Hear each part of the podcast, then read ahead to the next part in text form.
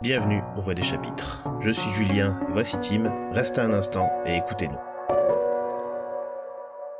Aujourd'hui, nous allons parler d'une des séries de mangas les plus incroyables à nos yeux, Full Metal Alchemist de la mangaka Hiromu Arakawa, commencée en 2001 et finie en 2010. La série est disponible en France aux éditions Kurokawa. L'humanité ne peut rien obtenir sans donner quelque chose en retour. Pour chaque chose reçue, il faut en abandonner une autre de même valeur. En alchimie, c'est la loi fondamentale de l'échange équivalent. À cette époque, ils pensaient que c'était la seule et unique vérité au monde. Ils se trompaient, mais il leur a fallu céder quelque chose pour l'apprendre.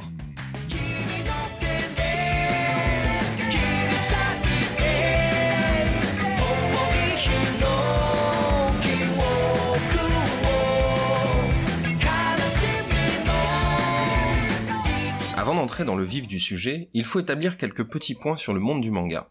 Le manga est un genre de BD qui est diffusé au Japon de manière hebdomadaire, dans la majorité des cas, dans différents magazines, et les chapitres sortent une semaine après l'autre, à la manière d'un feuilleton. C'était à l'origine la manière dont étaient publiés les BD en fait. À la fin de ces magazines, vous avez un système de vote qui déterminera si la série se poursuivra ou non. Une histoire peut donc être écrite avec un début et une fin en tête par l'auteur, mais au final, des changements devront avoir lieu en fonction de la réception du public. Comme le disait récemment, récemment Hajime Isayama, donc l'auteur de l'attaque des titans, lors d'une interview dans son passage au festival d'Angoulême, le manga au Japon n'est pas un produit artistique, mais commercial. Même si, là encore, au Japon, le mangaka, donc l'auteur du manga, peut devenir et être considéré comme un artiste. Le cas de Hiromu Arakawa permet aussi d'évoquer un autre point important. Full Metal Alchemist, c'est un shonen, un manga dédié à un public de jeunes garçons, et c'est un milieu principalement dédié aux hommes. Hiromu s'appelle en fait Hiromi, et il a été nécessaire pour elle de transformer son prénom pour qu'il sonne masculin auprès de ses lecteurs. Ce changement de patronyme pour s'adapter au lectorat classique du genre shonen découle aussi de la disons pudeur de l'autrice. Si vous pensiez savoir à quoi ressemble Hiromi Arakawa avec des photos glanées sur internet, sachez que ce n'est pas elle que vous avez vue, mais plus vraisemblablement Romy Park, la voix japonaise d'Elric dans les deux adaptations d'anime qui la remplace dans beaucoup d'événements publics autour de FMA. Donc Full Metal Alchemist, c'est un tour de force, puisqu'il fait partie de ces rares séries de shonen écrites et dessinées par une femme. Et il a eu un énorme impact.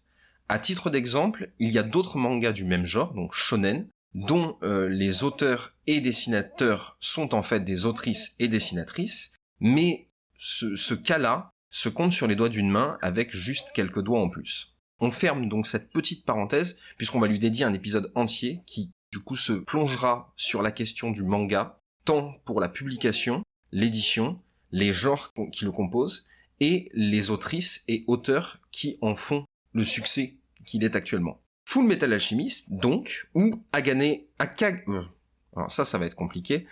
Agane no Renkinjutsushi est une série de 27 volumes qui nous amène à suivre la vie et le destin de deux frères, Edward et Alphonse Elric, dans leurs aventures pour trouver la pierre philosophale. L'histoire nous plonge dans le pays d'Amestris, dans un monde où la magie n'existe pas, mais où les sciences se couplent à une pratique plus ésotérique, celle de l'alchimie. L'alchimie de ce monde ne se compare pas avec celle d'une autre, puisqu'elle se base sur une loi fondamentale, comme dit plus haut, celle de l'échange équivalent. Ce qui permet, en traçant des glyphes sur le sol ou dans l'air et en les activant, de faire apparaître des objets, des flammes, etc., toujours dans une logique d'échange équivalent. Par exemple, en transformant grâce au symbole l'oxygène dans l'air en hydrogène, et en créant une friction, on peut créer des flammes. C'est un peu farfelu, mais dans les mains d'experts, dans le manga, ça peut devenir brutal. Pour en revenir aux frères Elric. Nés d'un père absent, ils sont élevés par leur mère, et très tôt développent une certaine habileté à pratiquer l'alchimie, tout comme leur père. Malheureusement, leur mère tombe malade et va mourir suite à ça, laissant les deux enfants orphelins, dans la mesure où on ne connaît pas ni les activités, ni la localisation de leur père. Qu'à cela tienne, se disent-ils, le corps humain est composé d'un certain nombre d'éléments. Du coup, on doit pouvoir ramener maman avec l'alchimie. Comme le rappelle Edward un petit peu plus tard dans le manga, le corps humain est composé à 35 litres d'eau, 20 kg de carbone, 4 litres d'ammoniac, 1,5 kg d'hydroxyde de calcium, 800 g de phosphore, 250 g de chlorure de sodium, 100 g de nitrate de potassium, 80 g de soufre, 7,5 g de fluor, 5 g de fer, 5 g de silicium et un peu des 15 autres matières chimiques qu'on connaît. Malheureusement, tout ne va pas se passer comme prévu. Car si une loi stipule qu'on ne peut pas et ne doit surtout pas ramener un être vivant avec l'alchimie, ça n'est pas pour rien. Et le tribut à payer pour cet acte, il va être lourd. Dans le procédé, Ed perd un bras et une jambe, Alphonse perd l'intégralité de son corps. Le grand frère, Ed, réussira tout de même à ramener son esprit, donc l'esprit d'Alphonse, ou son âme, vous choisissez, à l'intérieur d'une armure de fer qui est présente sur les lieux. Et ça, malgré l'état dans lequel il est. Fort de cette déconvenue, Ed va se faire poser des prothèses métalliques en lieu et place de jambes, ce qu'on appelle des automailles, et ensemble ils décideront de ne plus refaire la même erreur. Le but, maintenant, est simple. Retrouver le corps d'Alphonse et les parties disparues de Edward, mais ceci nécessitera une puissance colossale. Puissance que pourrait détenir la fameuse pierre philosophale.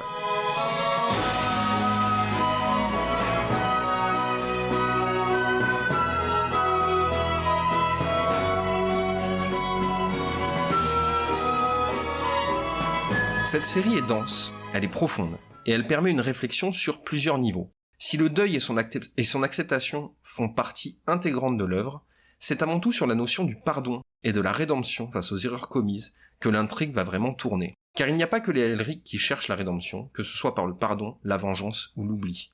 Cette notion est dans l'ombre dans la majorité des personnages que nous présente l'œuvre. Ce qui nous pose une question. Est-ce que ce manga est triste? Peut-on y voir de l'espoir ou des moments de lumière? Après tout, il a pour viser un public jeune. Eh bien oui, car Arakawa casse régulièrement le cours des intrigues, qui elles sont sérieuses et souvent sordides, avec des petits traits d'humour tantôt décalés, tantôt absurdes. Par exemple, Edward, qui est donc le grand frère, se retrouve face à son frère Alphonse, qui est une armure géante. La différence est grande. En plus, Ed pour son âge est petit, ce qui va donner régulièrement des scènes où on se moque de lui pour ça. Ou au contraire, des quiproquos sur l'interprétation qu'il va avoir par rapport au terme petit. Full Metal Alchemist est en soi la représentation d'une notion que j'adore. Ce n'est pas parce qu'on s'adresse à un public jeune qu'on doit pour autant manquer de sérieux ou de subtilité. C'est violent, oui, mais régulièrement la violence est cachée, et c'est le lecteur qui l'imagine. Est-ce que c'est triste? Oui. Il y a des scènes qui ont littéralement coupé mon souffle. Mais là encore, la contrepartie humoristique est bien là, et savamment dosée, ce qui permet des éclats de lumière qui nuancent le récit, s'écartant d'un aspect morbide ou au contraire d'un aspect ridicule. On peut noter aussi un point très important sur le sérieux que met l'autrice à écrire son manga, c'est celle de la crédibilité de son univers et de la manière qu'elle a d'aborder ses thèmes, que l'on peut évoquer de deux façons. Arakawa a cherché à décrire de manière crédible l'univers de Fullmetal Alchemist. Si l'action se déroule dans un univers fictionnel, la société et la technologie correspondent à la première moitié du XXe siècle, et un soin tout particulier est apporté aux détails de cet univers. Armes, usines, architecture, le monde est crédible dans une logique historique réaliste. Autre élément où la mangaka fait des recherches est autour de la représentation de la guerre. La guerre et ses conséquences sociales est une des grandes thématiques de Fullmetal Alchemist. Ces thèmes sont lourds et ne méritent pas d'être pris à la légère. Arakawa a fait d'importantes recherches sur le sujet, et là je la cite. En faisant des recherches, j'ai interviewé des vétérans qui ont été au front durant la Seconde Guerre mondiale. J'ai lu un nombre incalculable de livres, examiné des films de guerre, écouté plusieurs histoires intenses d'expériences personnelles, mais celle qui m'a le plus affecté venait d'un ancien soldat. Il a baissé le regard et a dit ⁇ Je ne regarde jamais de films de guerre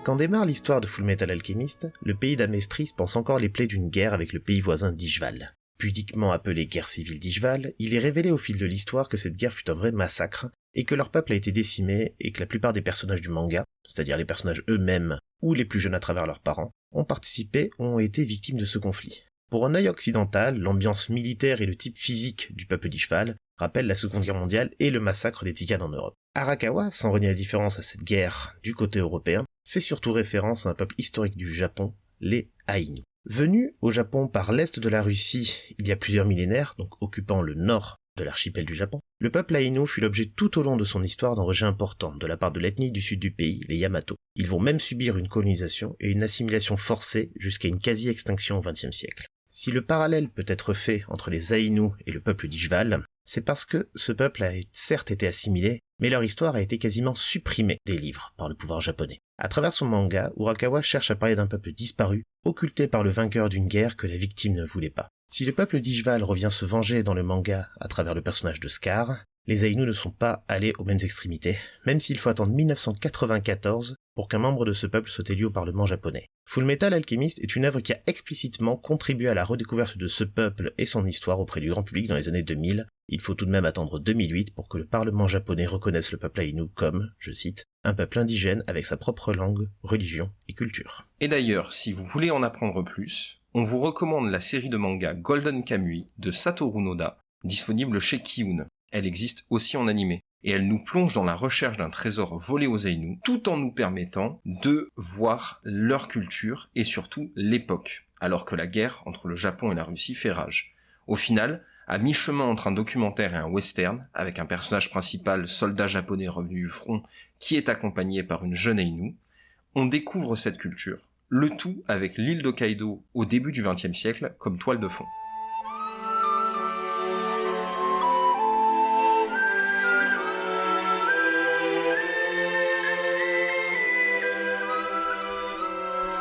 Enfin, le point important, quand on parle des mangas, Full Metal Alchemist, on le lit ou on le regarde Et pour FMA, la question est d'autant plus importante, puisqu'elle a deux séries animées. Pour aller plus loin, il faut revenir sur comment nous, on a découvert l'œuvre d'Arakawa. J'avais entre 14 et 15 ans quand un ami, merci encore Alex, m'a parlé d'un manga incroyable qu'il avait vu sur Canal. Et donc, forcément, il me l'a montré. Attention, on parle d'une époque où les mangas n'étaient pas légitimes en France à moins qu'on s'appelle Dragon Ball. Donc en lire et en parler, c'était compliqué. Réussir à en trouver en animé à la télé, difficile, mais sur internet, la tâche était d'autant plus ardue. C'est donc après de lourdes batailles pour réussir à télécharger le premier épisode, de manière illégale, désolé, que j'ai pu découvrir Fullmetal Alchemist, la première série. Et là, la claque. Une série qui offre un ton sombre, sans virer dans le gore, et qui en plus propose une réelle réflexion sur son monde, ses personnages et sur la vie en termes général, bon sang, mais en 2005, pour un enfant de 15 ans passionné de lecture, c'était pas une bénédiction, c'était un miracle. J'ai découvert personnellement Full Metal Alchemist en animé à travers sa deuxième adaptation, Full Metal Alchemist Brotherhood, au début des années 2010. J'avais déjà entendu parler du manga pendant mon adolescence, mais n'avais pas eu l'occasion de les avoir entre les mains. Je lisais déjà des mangas depuis le collège, mais pour les animés, c'était, comme l'a fait remarquer Tim, plus difficile d'accès. En dehors des animés de la télévision herdienne, hein, Dragon Ball Z, les Chevaliers du Zodiac, il fallait avoir accès aux satellites et fouiller du côté des chaînes Manga ou Game One. Pour des questions, je pense de licence, les animés sur ces chaînes étaient des productions plus anciennes des années 90, comme Blue Seed ou Trigun.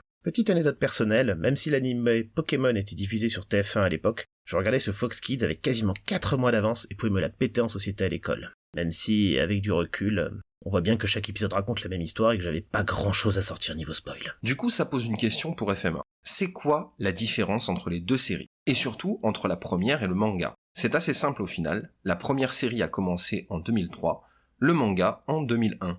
Donc la série a débuté quand le manga n'avait que deux ans.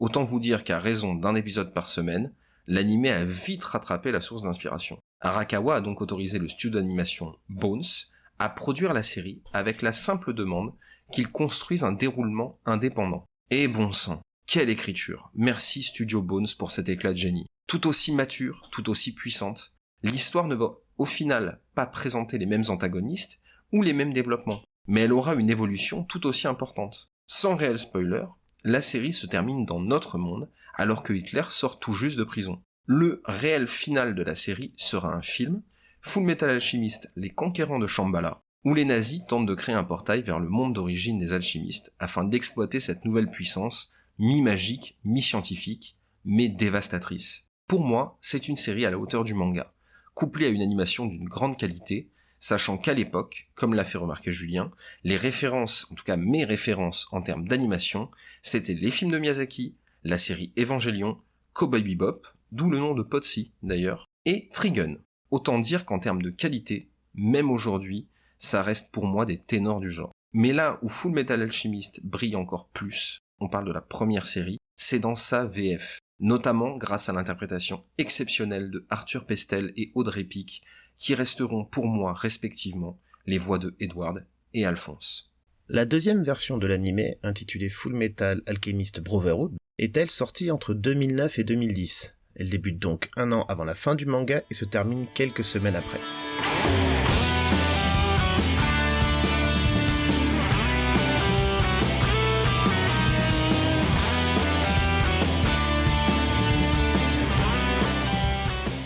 Réalisée elle aussi par le studio Bones, cette version reprend fidèlement l'histoire du manga. Je ne vais pas épiloguer sur ses qualités, l'animation est franchement au niveau, et pour l'histoire, ben, c'est celle du manga. Mais il faut noter un point important, c'est le respect du premier animé. Les directeurs et producteurs du deuxième animé avaient travaillé sur la première version, et les principaux voice actors remplissent, que ce soit sur les versions japonaises, anglaises ou françaises. Sur la question de l'adaptation d'un manga en animé, il arrive souvent que l'animé rattrape le manga. Dans ce cas, plusieurs solutions. En vrai, deux. Hein. La première consiste à occuper les animateurs et le public avec des épisodes de remplissage, pour des histoires généralement courtes, et qui n'influent pas sur le déroulé de l'histoire principale. Peut voir ça comme des boucles que fait l'animé pour attendre le manga. On parle dans ce cas d'épisodes fillers.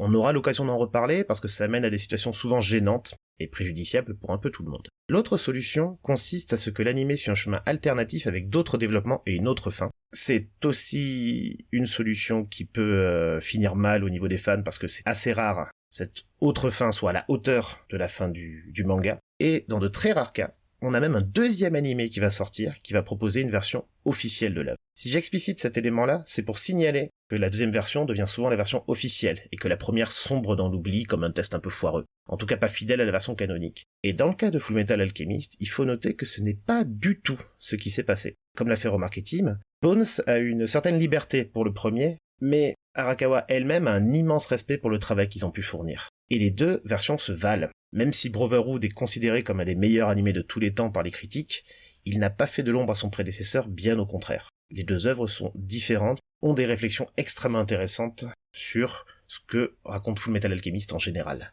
Donc si jamais vous vous demandiez quelle version d'animé regarder, la réponse est finalement assez simple. Les deux.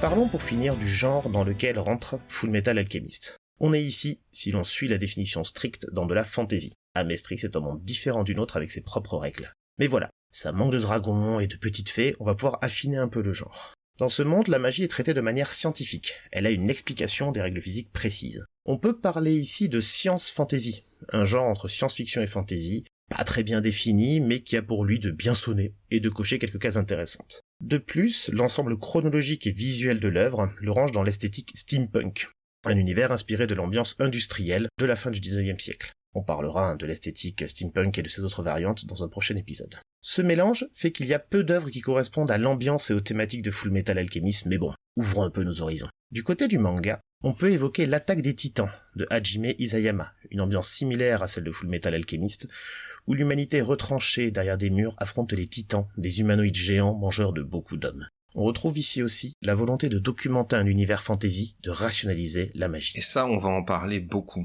L'attaque des titans est pour nous une source de discussion sans limite. Ah, ça c'est sûr, vous en entendrez parler.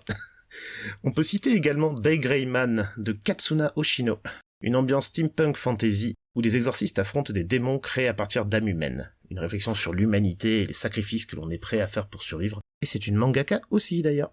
Qui offre un dessin absolument sublime. Même si la série a eu plusieurs périodes de creux où elle ne sortait pas, Degreyman a toujours eu comme qualité principale d'avoir un graphisme exceptionnel et des scènes de combat simplement dantesques. Sur une note plus jeune, il y a aussi la série en cours, on en est pas, on en est au sixième tome en France, hein, donc euh, série récente, Magus of the Library de Mitsu Izumi, un plaidoyer pour la tolérance et la compréhension de différentes cultures, malgré les plaies de conflits toujours ouvertes pour certains peuples. Avec une énorme apologie pour le pouvoir de la lecture et le pouvoir des livres en général. Euh, plus pour les bibliothécaires, mais au final, euh, il parle aussi des libraires, et on en a déjà parlé dans le écho sur Harry Potter qu'on vous recommande d'aller voir. Côté BD, La Brigade Chimérique de Serge Lehmann, Fabrice Collin et Jess raconte les aventures de super-héros européens ayant obtenu leur pouvoir au milieu des gaz expérimentaux de la Première Guerre mondiale contre les plans d'un mystérieux docteur allemand. L'ambiance politique dans une Europe aux portes du chaos 15 ans à peine après un premier conflit, les choix et les regrets, une œuvre crépusculaire qui pose les questions de la guerre et du militarisme. J'évoque pour les romans la chronique de Tramoré de Ravière Negrete, une pentalogie qui passe progressivement d'une ambiance héroïque fantasy à la science-fiction, de la magie à la science au fil des révélations sur l'univers. Ceci clôt notre épisode sur Full Metal Alchemist. Une série qui, au final, n'est ni toute blanche, ni toute noire, mais qui pourra vous amener dans différentes nuances. Je sais ce que vous pensez des différentes nuances de gris. Oui, Une chose est sûre, on ne peut pas sortir indemne de cette lecture ou de cette série animée, que ce soit dans les émotions ou dans les réflexions.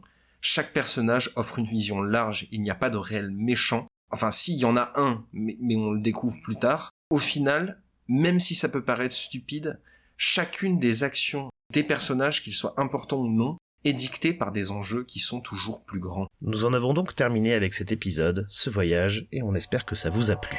La semaine prochaine, on change de genre, on vous présente Fred Vargas. Vous serez les bienvenus aux voix des chapitres.